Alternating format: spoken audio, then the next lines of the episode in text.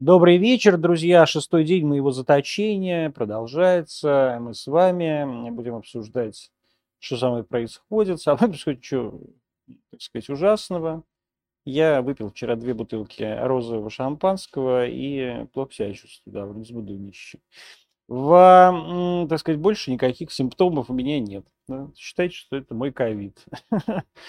Значит, у нас а, должна быть Елена Васильевна Малышева. Давайте звонить Елене Васильевне. А что это у меня какая-то рожа? Это зачем меня перевернули?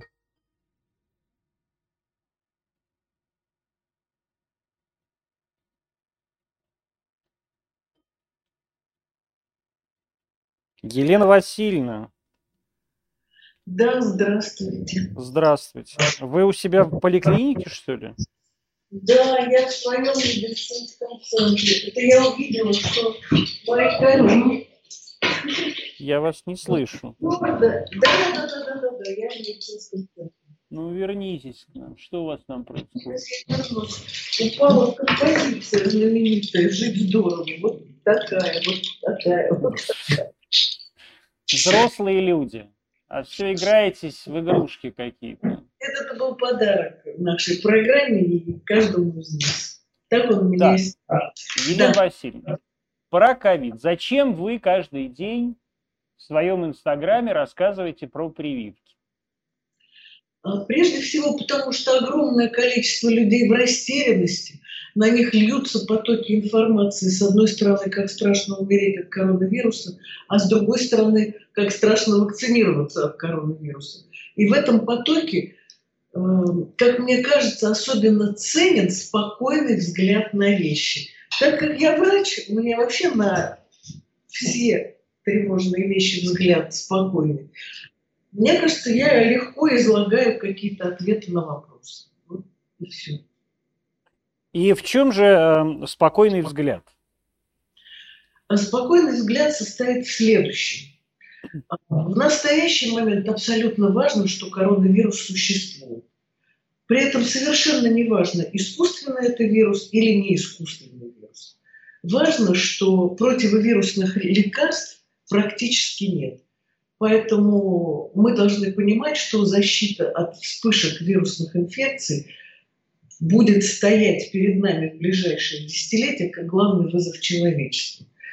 Третье. Так как защиты от вирусных инфекций, в частности от коронавируса в виде таблеток или там лекарств именно убивающих коронавирус нет, во всяком случае ни один препарат еще не изучен как положено, то на первое место, конечно, выходят вакцины, потому что лучше не заболеть болезнью, от которой можно умереть, чем тяжело болеть и умереть.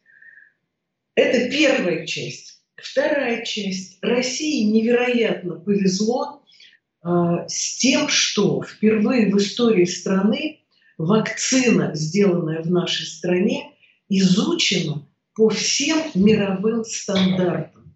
И впервые в истории России, вообще всей современной истории, э, проведены настоящие мировые крупномасштабные э, плацебо-контролируемые исследования. Это, это касается спутника только, правильно? касается только одной вакцины, это вакцина «Спутник». Э, В исследовании участвовало 33 тысячи добровольцев. Эти исследования были оплачены правительством Москвы, и правительство Москвы с точки зрения организации исследований э, сделало что-то невероятное, потому что мне бы очень хотелось сказать, что это заслуга только врачей. Это, конечно, заслуга врачей, но не только врачей. Это было организационно сделано. Было открыто 25 центров. 600 врачей обучено тому, как работать с пациентами в клинических исследованиях. Гигантский телемедицинский центр в онлайне следил за здоровьем этих людей. А, Дальше. А, Были сделаны специальные гаджеты для непрерывного слежения за участниками исследований, за добровольцами. Была сделана специальная программа и специальное приложение к смартфонам, чтобы люди в онлайне фиксировали, что с ними, как они себя чувствуют, и в онлайне могли с кем-то связываться. Была разработана электронная система, что делать, если человек попал в госпиталь, ему плохо и так далее. И, конечно, самое поразительное, что вообще всего 60 с лишним тысяч москвичей выразили желание принять участие в исследованиях. Отобрано было 33 тысячи москвичей, которые по доброй воле решили рискнуть. Я вот абсолютно сейчас не преувеличиваю жизнью и здоровьем и сделать себе два укола. Никто не знал, пустышка или вакцина. Те, кто получил пустышку, могли заболеть коронавирусом и умереть. Те, кто получил вакцину, не знали, какая это вакцина, и имели тоже шанс каких-то тяжелых осложнений и даже смерти. И вот 33 тысячи добровольцев рискнуло, и только поэтому Ланцет опубликовал статью, куда вошли первые 20 тысяч, и только поэтому вакцина «Спутник» получила крылья и полетела по всему миру. Если ну а что же вот она полетела по всему миру, а Всемирная организация здравоохранения ее не признает? Это не так. Дело в том, что э, подача документов и утверждение любых препаратов во Всемирной организации здравоохранения – это рутинная бюрократическая работа. Грубо говоря, в таком режиме мы делаем эту работу впервые. В этом смысле мы просто учимся на ходу, поправляя ошибки. Я не сомневаюсь, что спутник Ви будет признан э, Всемирной организацией здравоохранения, так же, как признан в Европе, потому что он сегодня используется более чем в 70 странах мира, и глобально... Нет, ну что значит он признан в Европе? Евро, европейское, европейское агентство по фармацевтическим товарам его тоже не признает. Э, потому что идет оформление рутинных документов. Тем не Но менее, всех страны... признали уже, уже Синевак признали там, Даже и так далее.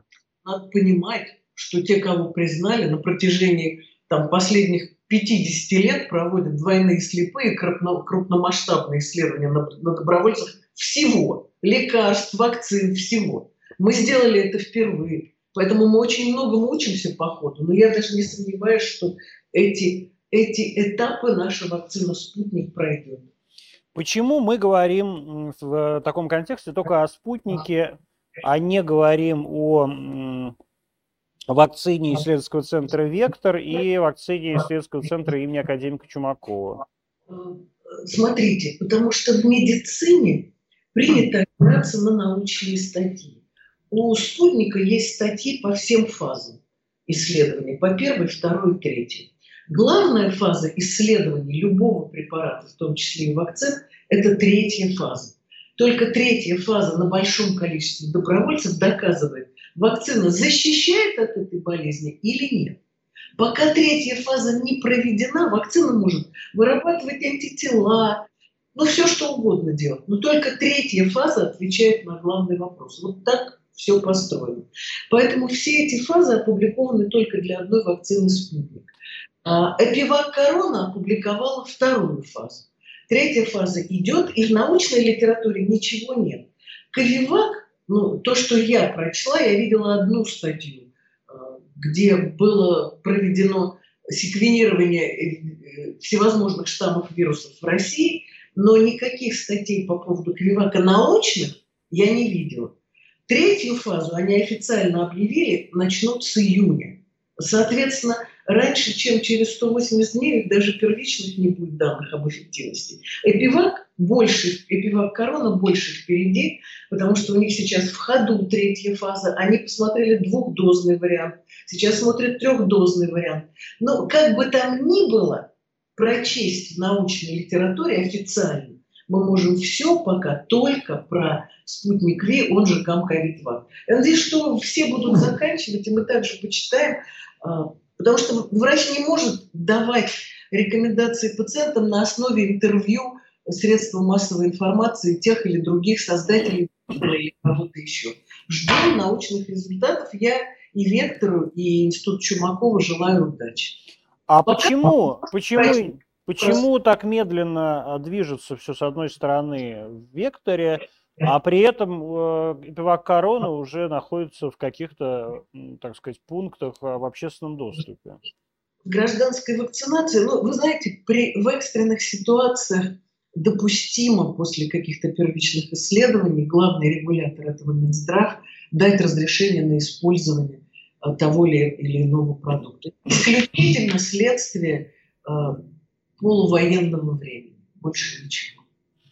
Полувоенного в смысле борьбы с коронавирусом. Ну, понятно. Ходят такие упорные слухи вот во всех этих группах, э, чатах вакцинации, так называемые народные исследования, о том, что непивак корона провалилась, и что иммунный ответ, э, как правило, не достигается, и э, антитела не образуются. Вот что вы про это знаете? Я про это знаю хорошо, и я бы ответила так. А, до завершения третьей фазы клинических исследований а, все народные эм, данные, они интересны с точки зрения скандала. А с точки зрения прямой науки этим особо не воспользуешься. Единственное, что надо понимать всем ученым, которые живут в 21 веке, что сегодня любой человек может подтвердить или опровергнуть эффективность вакцины конкретно для себя самого. Но мне кажется, что эм, э, Центр «Вектор» Новосибирский, они очень серьезно к этому относятся, потому что это была очень серьезная история, когда были выдвинуты обвинения в том, что э, не вырабатываются антитела, а потом не вырабатываются вирус-нейтрализующие антитела. Поэтому сегодня они начали изучать трехразовую ревакцинацию эпивак короны. А, почему надо дать возможность людям завершить научное исследование? Потому что все остальное крики. А в медицине принято верить проверенным данным. Идея сделать пептидную белковую вакцину, она хорошая, потому что это вакцины с малым количеством побочных эффектов. Но, как правило, все пептидные вакцины требуют многократного повторение доз, чтобы выработать иммунитет. То есть мало побочных эффектов очень часто означает нехватку первой дозы вакцины и даже второй, чтобы был большой иммунный ответ. Пусть изучают, пусть смотрят. Слава богу, есть э, у нас э, спутник, и дефицита, по-моему, в спутнике нет. А имеет ли тогда смысл э, заявлять о том, что у нас уже в стране три вакцины и Вчера вот было заявлено, что у нас и четвертая появится. Ну, конечно, имеет. У нас по факту три вакцины. Ну, как же а их три, если их не, не три? Нет, вакцины три, но одна из них полностью изучена, две других нет. Но, тем не менее, они появились, их изучают.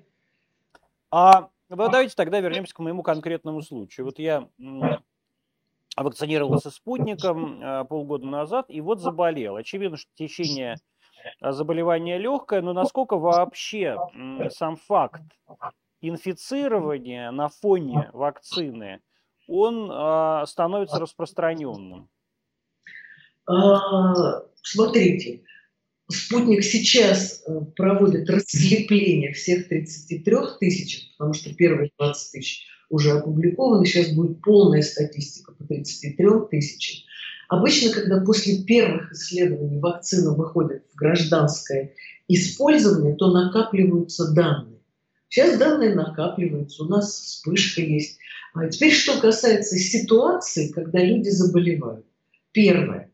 Надо понимать, что задача вакцины не лишить вас шанса на болезнь, а лишить вас шанса на смерть и тяжелое течение. Вот это главная задача вакцины. Потому что если вы с насморком посидите там или походите на работу 2-3 дня, ну, честное слово, вы от этого не умрете. А уровень антител у вас подрастет. Поэтому первое, в этом нет ничего страшного. Вакцина должна защитить от смерти и тяжелого течения. Второе. Существует целый ряд людей, которые э, находятся в состоянии так называемой иммуносупрессии, э, когда просто их организм не может либо вырабатывать много антител, либо долго держать этот уровень, либо иметь большой пул клеток, лимфоцитов, которые будут очень-очень быстро вырабатывать антитела в ответ на встречу с инфекцией. Э, таких людей немного, но они есть. Ведь эффективность вакцины не 100%, а по данным третьей фазы спутника 91,6. Соответственно, есть там 8 с чем-то процентов, которые будут вот так реагировать. В этом тоже ничего страшного нет. Важно, что 90,9% 91% точнее, будет защищен. Вот и все, здесь все очень просто. Для врачей в этом никакого кошмара нет. Более того, когда заболел вакцинированный президент Аргентины, я очень испугалась, что это вызовет какой-то международный скандал.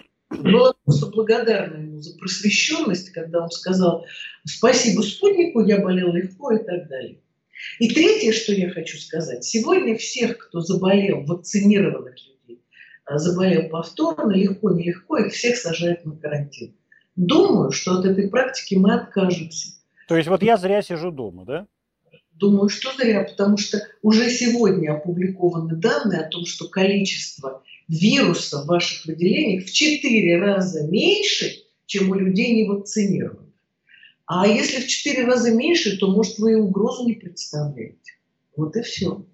Я думаю, мы, мы будем по-другому относиться к тем, кто заболел на фоне прививки раз. Второе. Мы перестанем тестировать бессимптомных пациентов, потому что это пустая трата времени и денег. И самое большое исследование, доказавшее, что бессимптомные люди безопасны, провели в Ухане, преснопамятном, откуда пошел коронавирус. Они просто взяли и протестировали все 10 миллионов жителей Ухани.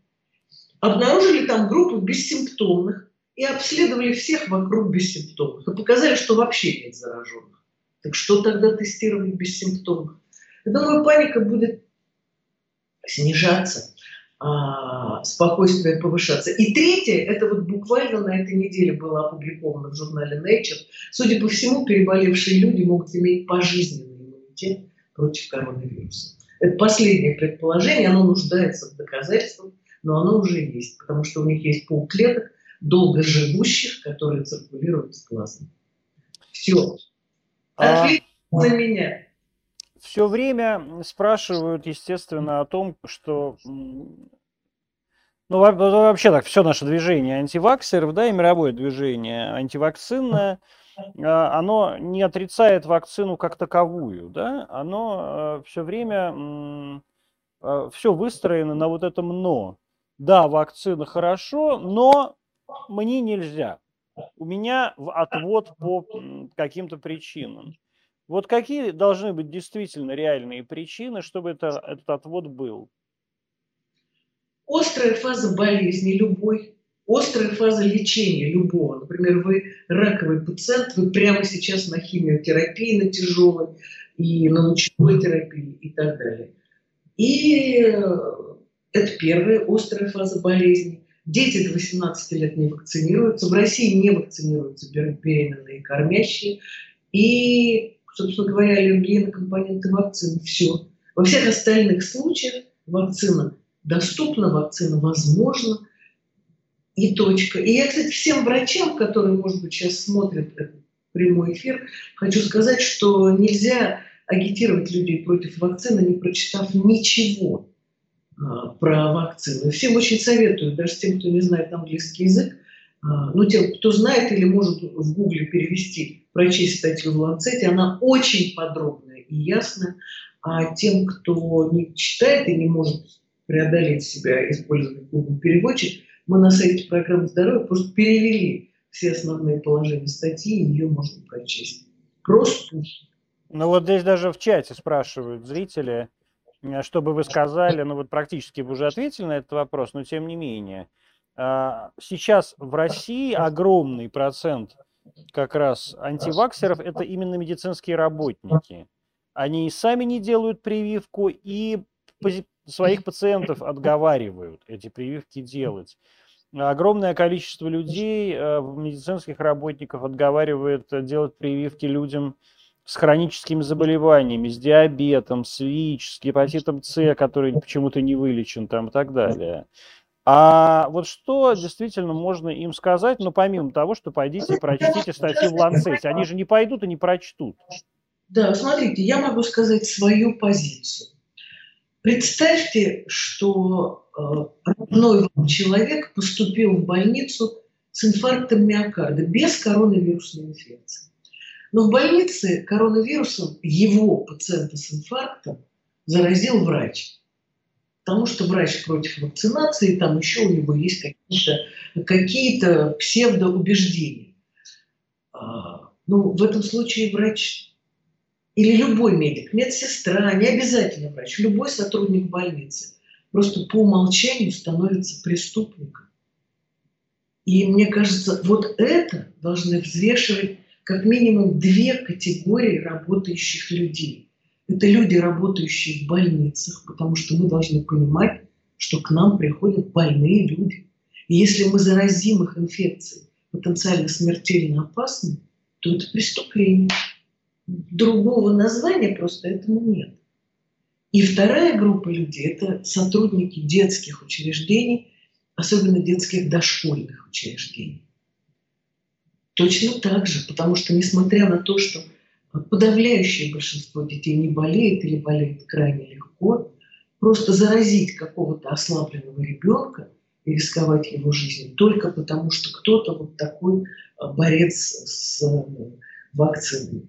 Это на грани преступления. По-моему, тут все очень просто. Именно для этих двух категорий людей. Для медиков просто однозначно. А как вы относитесь к принудительной вакцинации?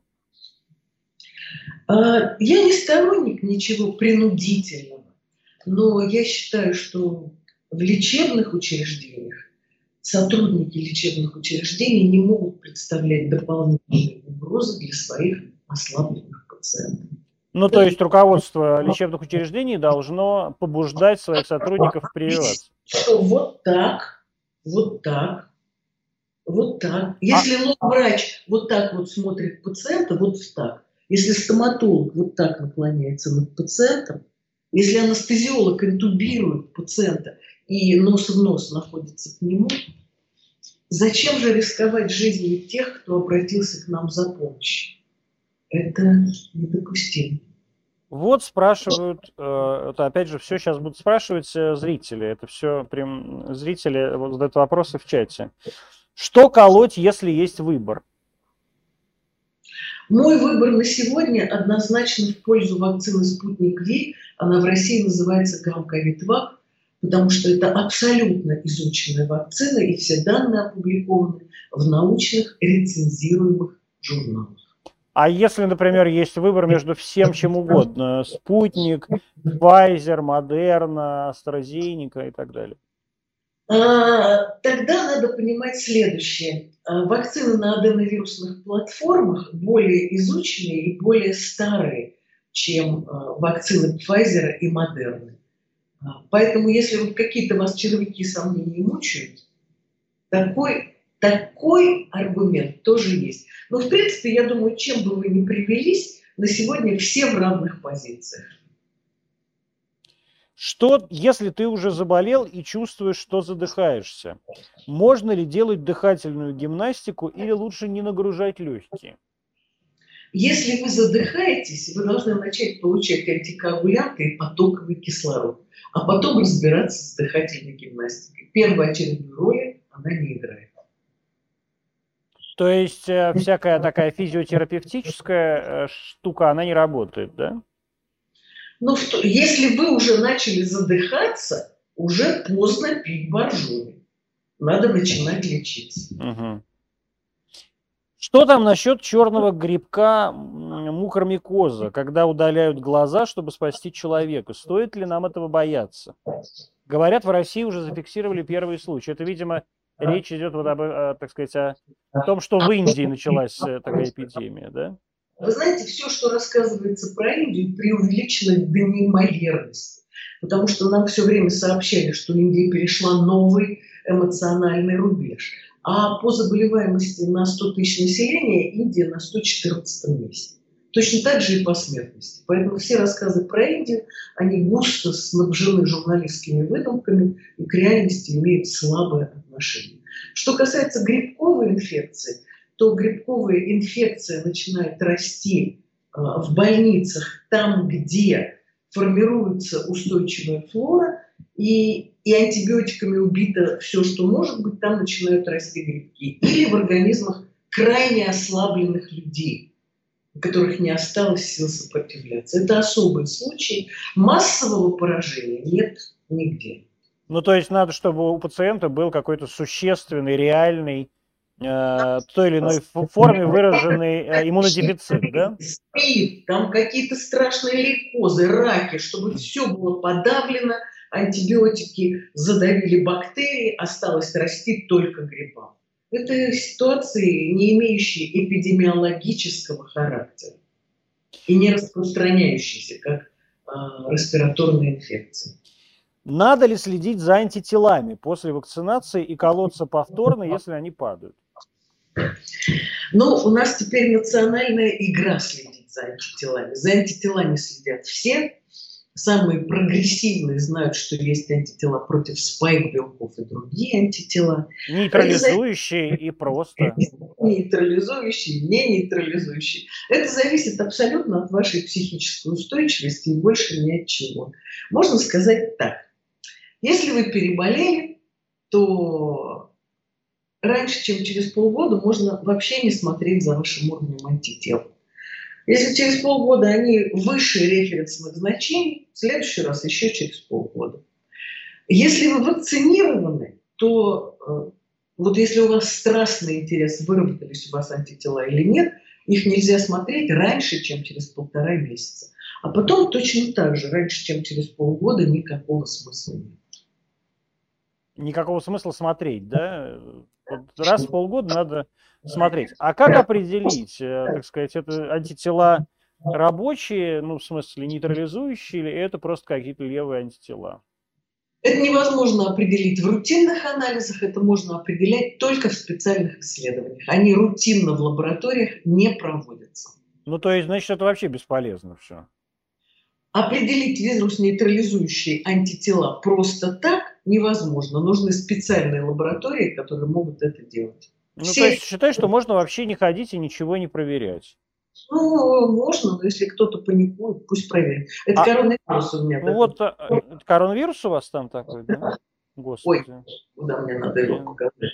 Это вот. что там, Сваровски купили, господи? Не знаю, мне кто-то подарил вот такой милый коронавирус. Они все одинаковые. Вот так, кстати говоря, знаменитые спайки, спайк-белки. Ну да. Это главные белки вакцины «Спутник», на которые вырабатываются антитела. Это анкерные крючки, которые вот так цепляются к телу, к клетке и вбрызгивают внутрь свой генетический материал. Ну вот тоже вот вопрос. А надо, например, э, переболевшим вакцинироваться? В России переболевших не вакцинируют и правильно делают, потому что у переболевших стойкий э, полифункциональный иммунитет, а, а прежде всего надо вакцинировать не переболевших, чтобы увеличить иммунную прослойку страны.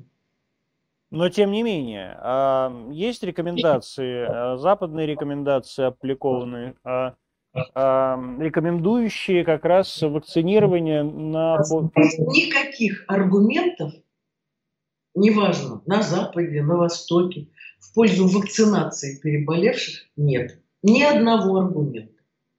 Просто вакцинировали, я не знаю почему. Возможно, это бизнес. Нужно ли носить маски в общественных местах вакцинированным? Ну вот я не носил.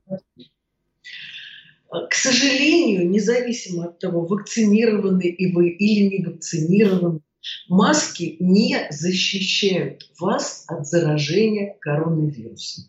И мы, врачи, не можем создавать у вас ложного чувства защищенности, говоря, носите маски, и вы не заболеете. Более того, маски не останавливают гражданское распространение инфекции. Это не мое мнение, это очень подробно изучено и доказано. Еще на примере вируса гриппа.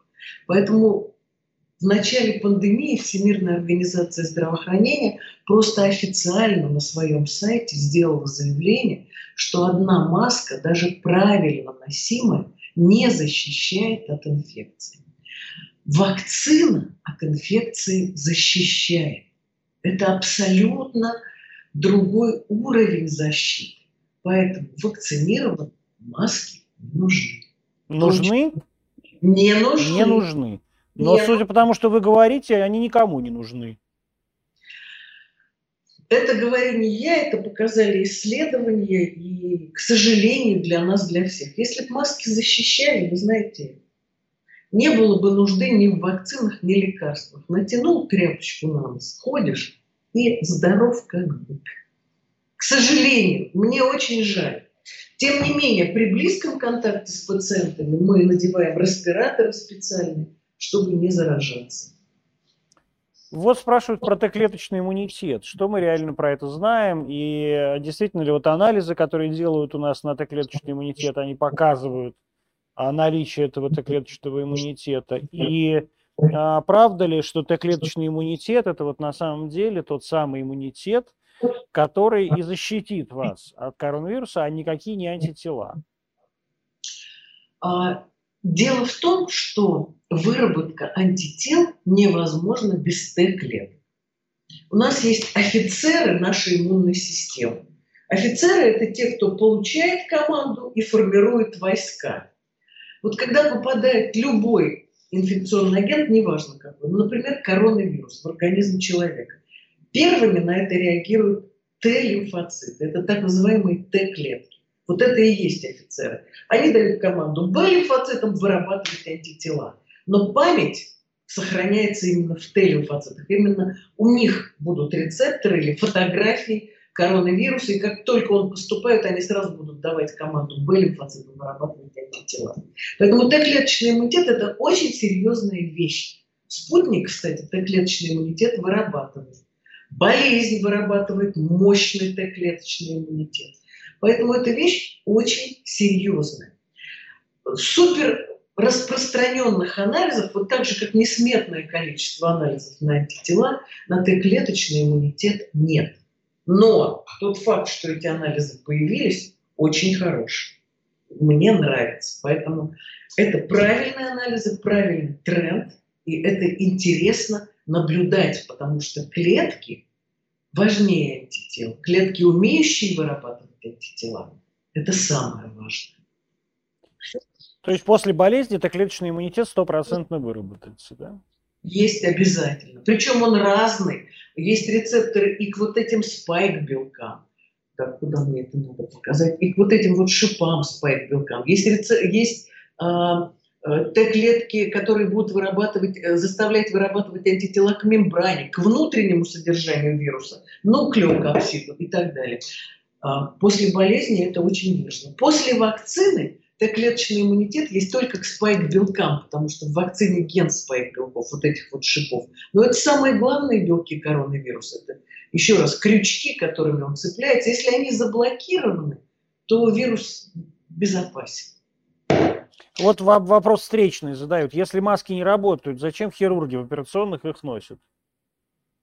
Хирурги носят маски не для того, чтобы не заразиться болезнью от заинфицированного пациента, а для того, чтобы какая-то инфекция не попала в рану. Ну, правильно.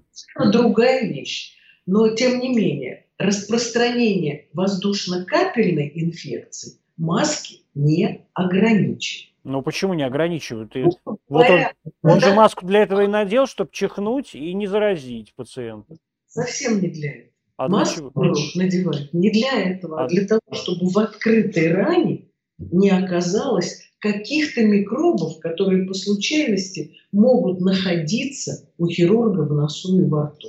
Но это никакого не имеет отношения к гражданскому распространению респираторной инфекции. Хирург не может заразить пациента. То есть что? То есть э, вирус проникает через маски? Вот я... Просто это же такая тоже история. Вот. Через маски. Точка. Это известный миру факт, не новый и доказанный миллиард раз. Ох, а вот на, так сказать, зачем же тогда весь мир их носит?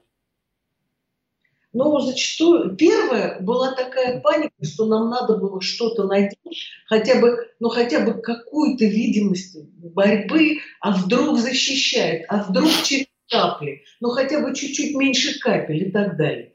Дальше, когда паника улеглась и появились данные, а сегодня ответ на этот вопрос изучен и в сравнении стран, объявляющих и не объявляющих масочный режим и локдауны, и в сравнении людей, которые носят и не носят маски. Последнее рандомизированное исследование предъявила Дания на 6 тысячах испытуемых 3000 носила маски в определенном регламенте, 3000 не носила. Это было показано, что разницы в количестве заболевших коронавирусом между группами нет.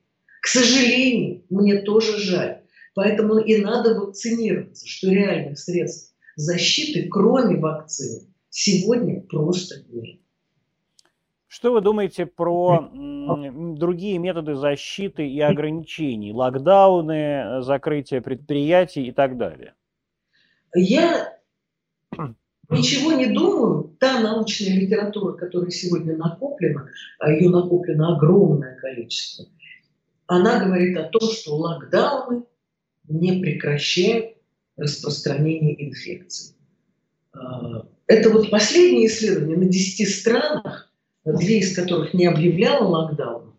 Но мы все знаем, что Швеция не объявляла ни локдаунов, ни масочного режима за все полтора года. Швеция не заняла первое место ни по распространению инфекции, ни по смертности. Средний возраст смерти в Швеции 84 года. И это в основном обитатели а, домов престарелых, то есть люди, проживающие компактно друг с другом э, возрасте в закрытых, изолированных помещениях, так как они обездвижены и так далее. А в гражданской жизни даже такого не было. А, значит, итак, проведено исследование по сравнению стран, показавшее, что локдауны не приводят к снижению э, распространения инфекции.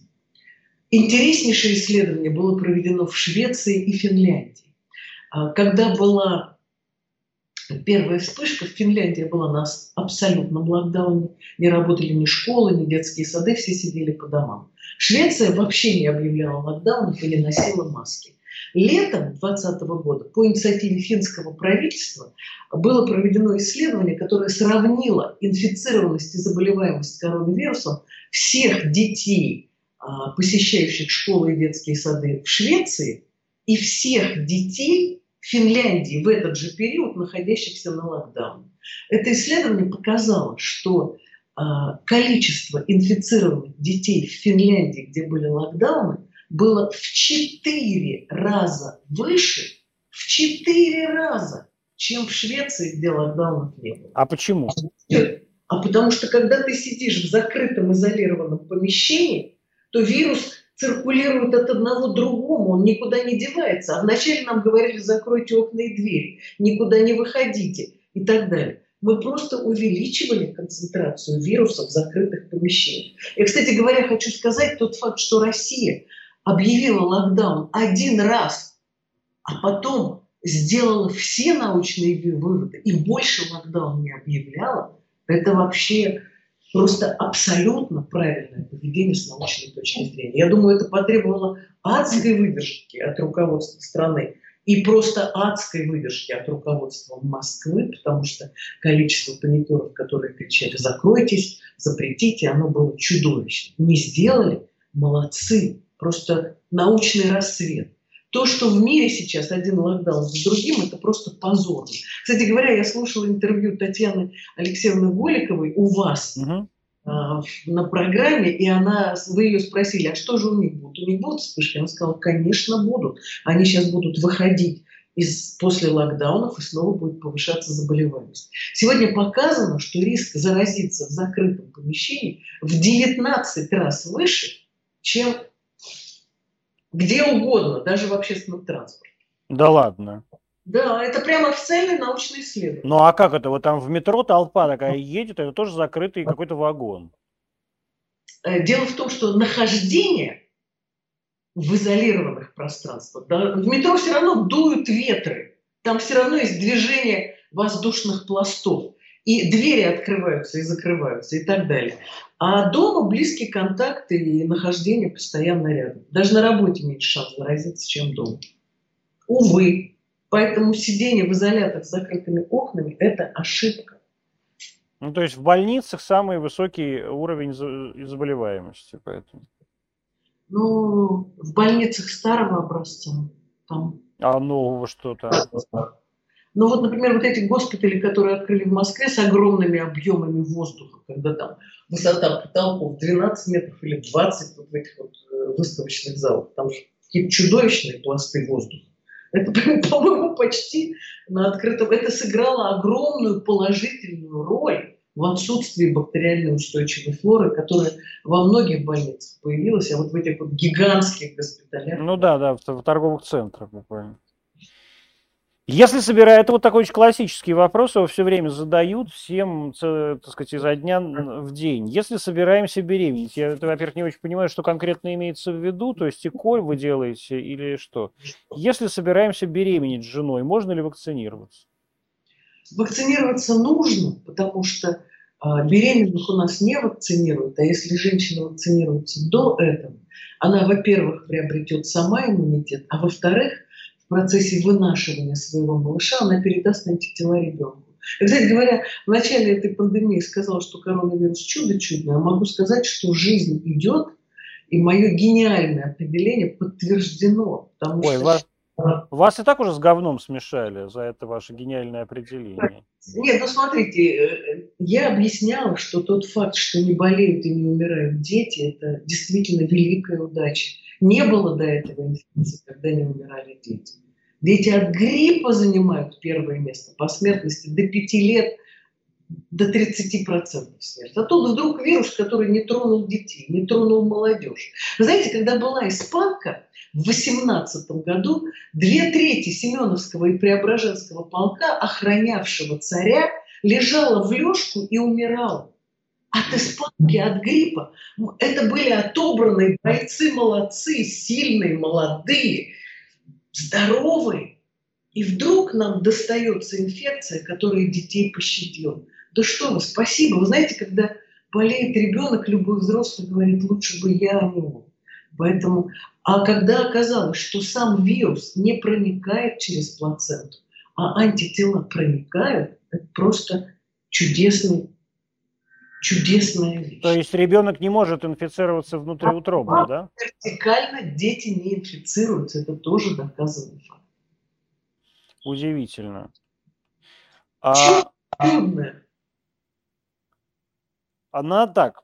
Значит, надо, надо, надо вакцинироваться, если планируете ребенка. Надо надо. А если в семье э, беременная женщина, ее не вакцинируют. Надо, чтобы все взрослые вокруг нее вакцинировались и создали так называемый иммунный купол вокруг этой женщины. Это обязательно. А вот реально, а, беременную женщину не вакцинируют, потому что просто особое отношение вообще к исследованию среди, э, среди беременных, а, или это действительно может какие-то осложнения вызвать? Нет, не было никаких данных о беременных, поэтому гуманно было их не вакцинировать. Ну вот, да, то есть просто не, не было такой когорты, да, то есть... Э, не было такой когорты, и ее никогда не бывает в начале никаких исследований, потому что глупо исследовать. Ну, то есть в реальности мы можем предположить, что вакцина вполне себе нормально на беременных женщин и работает. Скорее всего, да, потому что есть исследования на э, беременных животных, э, вакцины Pfizer, и там ничего не было. Но Pfizer и в Израиле, и в Америке вводят всем, включая беременных и кормящих. Поэтому а, в ближайшее время появится анализ и этих данных. Но причем, еще, причем, вот недавно буквально, недавно буквально, э, я вчера тоже уже на стриме цитировал, выступал наша э, какая-то сотрудница Министерства здравоохранения, которая как раз курирует э, Э, беременных и молодых матерей и сказала, что вот в процессе вакцинации что-то несколько тысяч женщин, которые не знали о своей беременности, а, были вакцинированы, и беременность, не было ни одного случая, э, так сказать, ухудшения беременности или каких бы то ни было осложнений. Дай Бог, дай Бог. Можно и нужно ли делать ревакцинацию спутником через полгода-год после первой вакцинации? Вы знаете, меня часто об этом спрашивают. Ответ простой. Вакцинация спутником большая, так называемая гражданская, идет с декабря, ну, с сентября.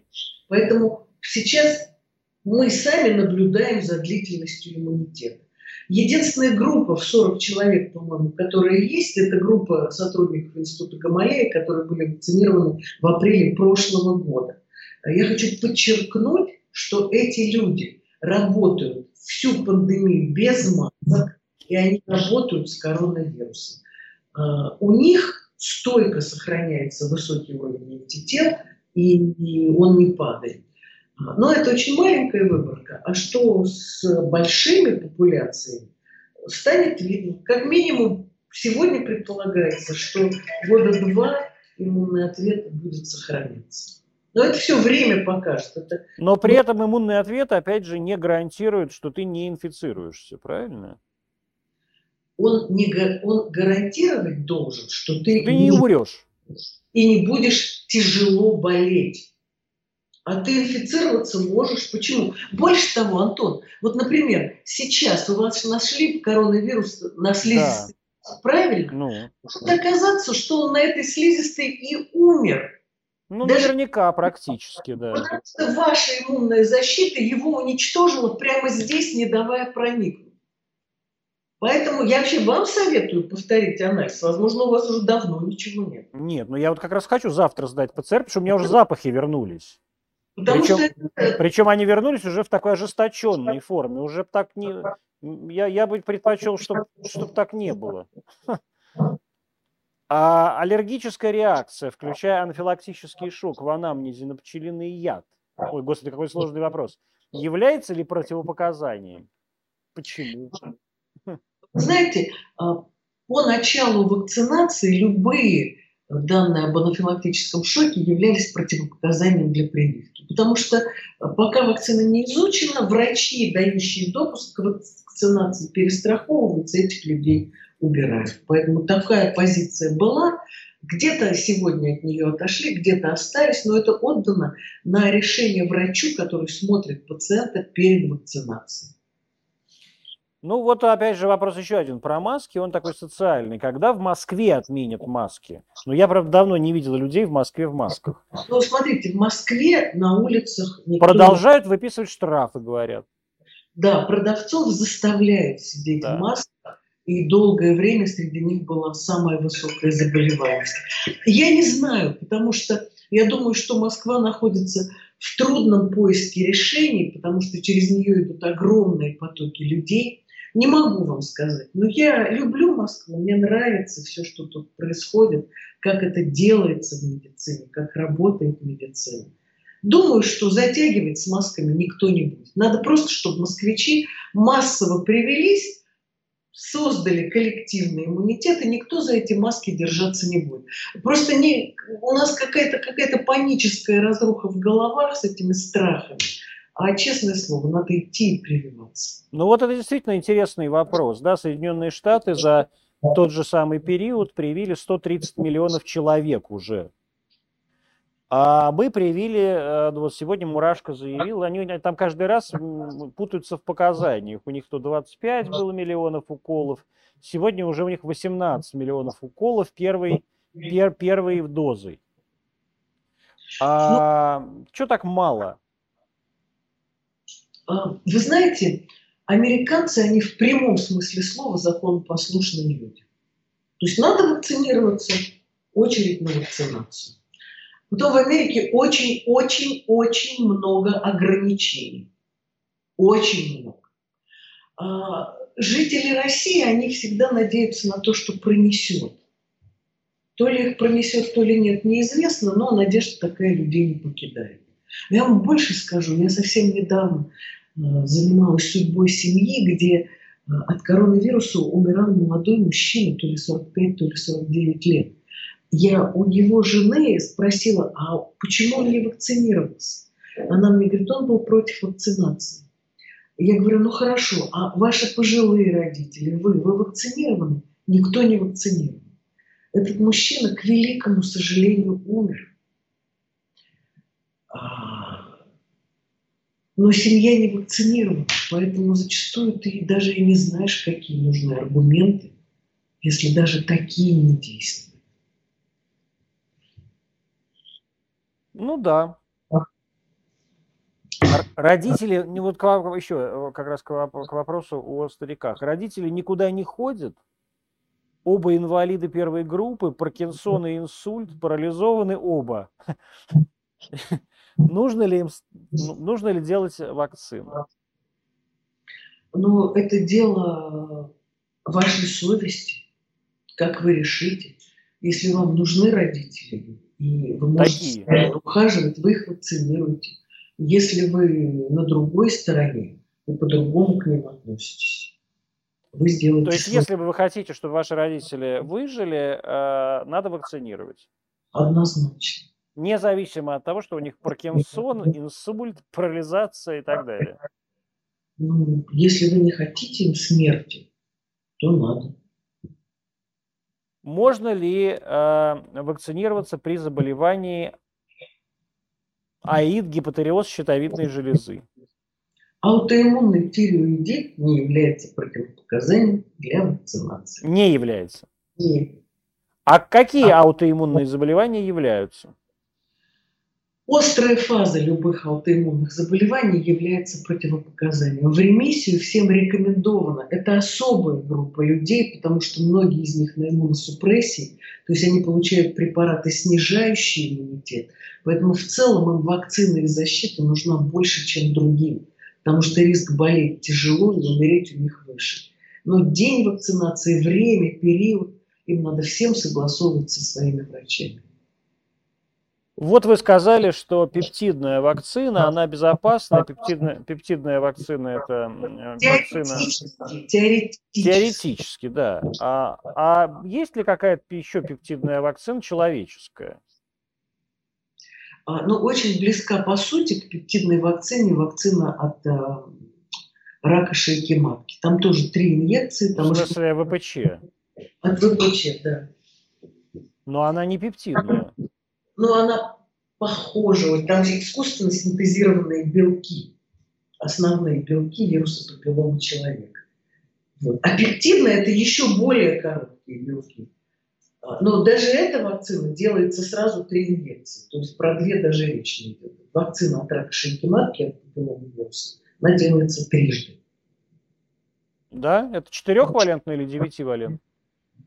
А, четырехвалентная делается трижды, девятивалентная у нас не зарегистрирована. Ну вот сейчас будут производить, я сегодня тоже прочел какую-то статью, причем китайскую, китайскую вакцину. Знаете, Китай вообще, он, это не отсталая страна, это только в России думают, что это отсталая страна. Например, с точки зрения вакцины от коронавируса, Китайцы не то, что провели многотысячные исследования своей вакцины, они провели международные исследования сразу в разных странах, и они будут сейчас производить 2 миллиарда доз своей вакцины.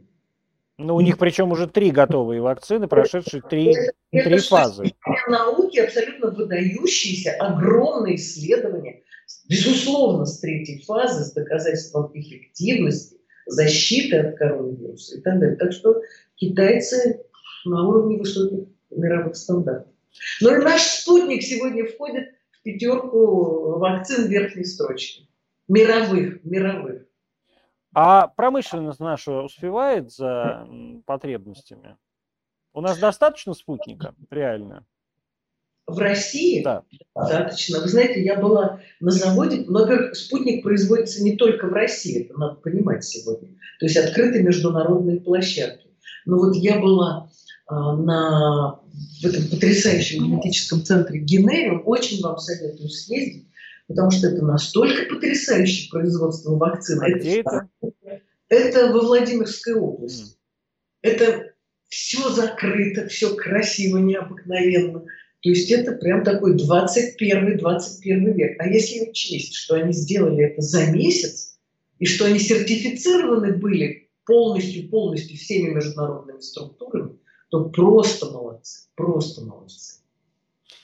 А может ли внук, переболевший, так, может ли внук, переболевший год назад, принести бабушке и дедушке ковид? Бабушка и дедушка еще не привиты. А, сегодня доказано, это, кстати, было доказано вот в этих громадных исследованиях Финляндии и в Швеции, а потом в огромных австралийских исследованиях, в которые вошло все дети Австралии организованы, было доказано, что риск получить инфекцию от ребенка в несколько раз ниже, чем получить инфекцию от взрослого. Поэтому научное и медицинское понимание этой инфекции таково, что дети из нее исключены. очень минимальный риск есть того, что они могут заразить. Но все равно есть. Но взрослый заражает в разы чаще, больше и сильнее. Это очень легко понять, потому что если внук, ну, скажем, там, маленького роста, даже кашля, он кашляет вниз, а взрослому надо накашлять вверх, поэтому это нереально. Дети исключены из распространения. Ну, это если маленькие внучки такие. Ну, бабушка наклоняется к ним, а они прям чихают в лицо. И бабка все, отправилась а на Новодевичье. Изучала кластеры. Вот больной ребенок, где он заразился, кто вокруг болеет. В 99% случаев его заражали взрослые. Точка. Ну, понятно, какая разница? Но он-то уже может перене... быть переносчиком. Риск нижайший. Ну, высочайший риск. Вас послушают, все с вами послушают и умрут, бабка и детка. Ну, хотя бы квартира в Москве останется. А что можно сделать с тем, что противники вакцинации распространяют ложную информацию и прямо сегодня провели свою акцию на Красной площади? О, Господи. Я, честно говоря, этого не знал. Я тоже этого не знала. А, а что тут сделаешь? Вы знаете, если бы они несли ответственность за тех, кто умирает, можно было бы о чем-то говорить. Потому что вот этот мужчина, который умер от коронавируса и был противником вообще всего, что связано с коронавирусом, он умер в больнице. Те, кто агитировал его не вакцинироваться и рассказывал, что все это... Международный заговор, да. Их рядом не было. Они не видят трупы. Вот и все. Что тут сказать? Я считаю, что должна быть ответственность за ложь. Потому что, например, когда мне в Инстаграме пишут, у меня из 10 знакомых 9 умерли от вакцины. Да, это да, да. ложь, но человек за это не отвечает. Вот если бы он отвечал по закону за это, он бы не писал. Вот и все. А когда все вот так говорю, что хочу, это вообще ужас. Ужас. А потому что надо подавать в суд на них. Вот антиваксеры на меня же подавали в суд, вернее, уголовное дело возбуждали против меня, как э, против э, за э, по 282 статье. Вот надо тоже на них, так сказать, возбуждать уголовные дела.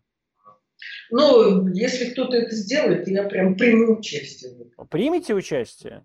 С удовольствием. Ой, давайте вместе подадим в суд на антиваксеров. Согласна. Да, отлично. Готовьтесь, мрази. И последний, я, чтобы уже э, час мы с вами, последний такой вопрос. А, будет ли и нужно ли, кстати, а, вносить э, прививку от ковида а, в национальный календарь? Я уверена, что ее внесут в национальный календарь. То есть это значит, что она будет регулярная? Ну, жизнь покажет, какой она будет, но то, что ее внесут в национальный календарь прививок, это точно. Это факт, да? Да. Спасибо, Лена Васильевна, ждите. Спасибо. Я знаю, что хочу сказать. А, ну давайте. Все проходит, дорогие друзья, и это пройдет. И жизнь вернется нормальная, открытая, человеческая. А, мы никогда не узнаем, потому что этих людей нет в живых, как себя чувствовали те, кто жил в 18 году, когда была вспышка испанки. И в 19 Да, а, но думаю, было хуже, чем нам. Мы за год сделали тесты, вакцины. Мы, и сегодня есть страны, которые защитили прям всю страну, например, Израиль. Поэтому сегодня нам повезло с эпохой. Не отстаньте от этой эпохи и не окажитесь в средних веках. Сделайте вакцину. Сто Сто процентов. Спасибо, Елена Васильевна. До новых встреч. Всего доброго. Обнимаю. А, друзья мои, я еще раз хочу поблагодарить Елену Васильевну Малышеву, прекрасную совершенно моего товарища боевого и учительницу, а, за то, что она была сегодня с нами. А мы, я, так сказать, сегодня на вопросы отвечать не буду, потому что я смотрю, что я уже вас замучил всеми этими ответами. А завтра у нас, по-моему, будет э, профессор э, Игнатьев, это один из руководителей как раз научно-исследовательского центра имени Чумакова, и мы поговорим с ним о вакцине, а, их мертвенькой вакцине от э, ковида, которой до сих пор нет почему-то, Ковивак, и где же она, и когда она появится.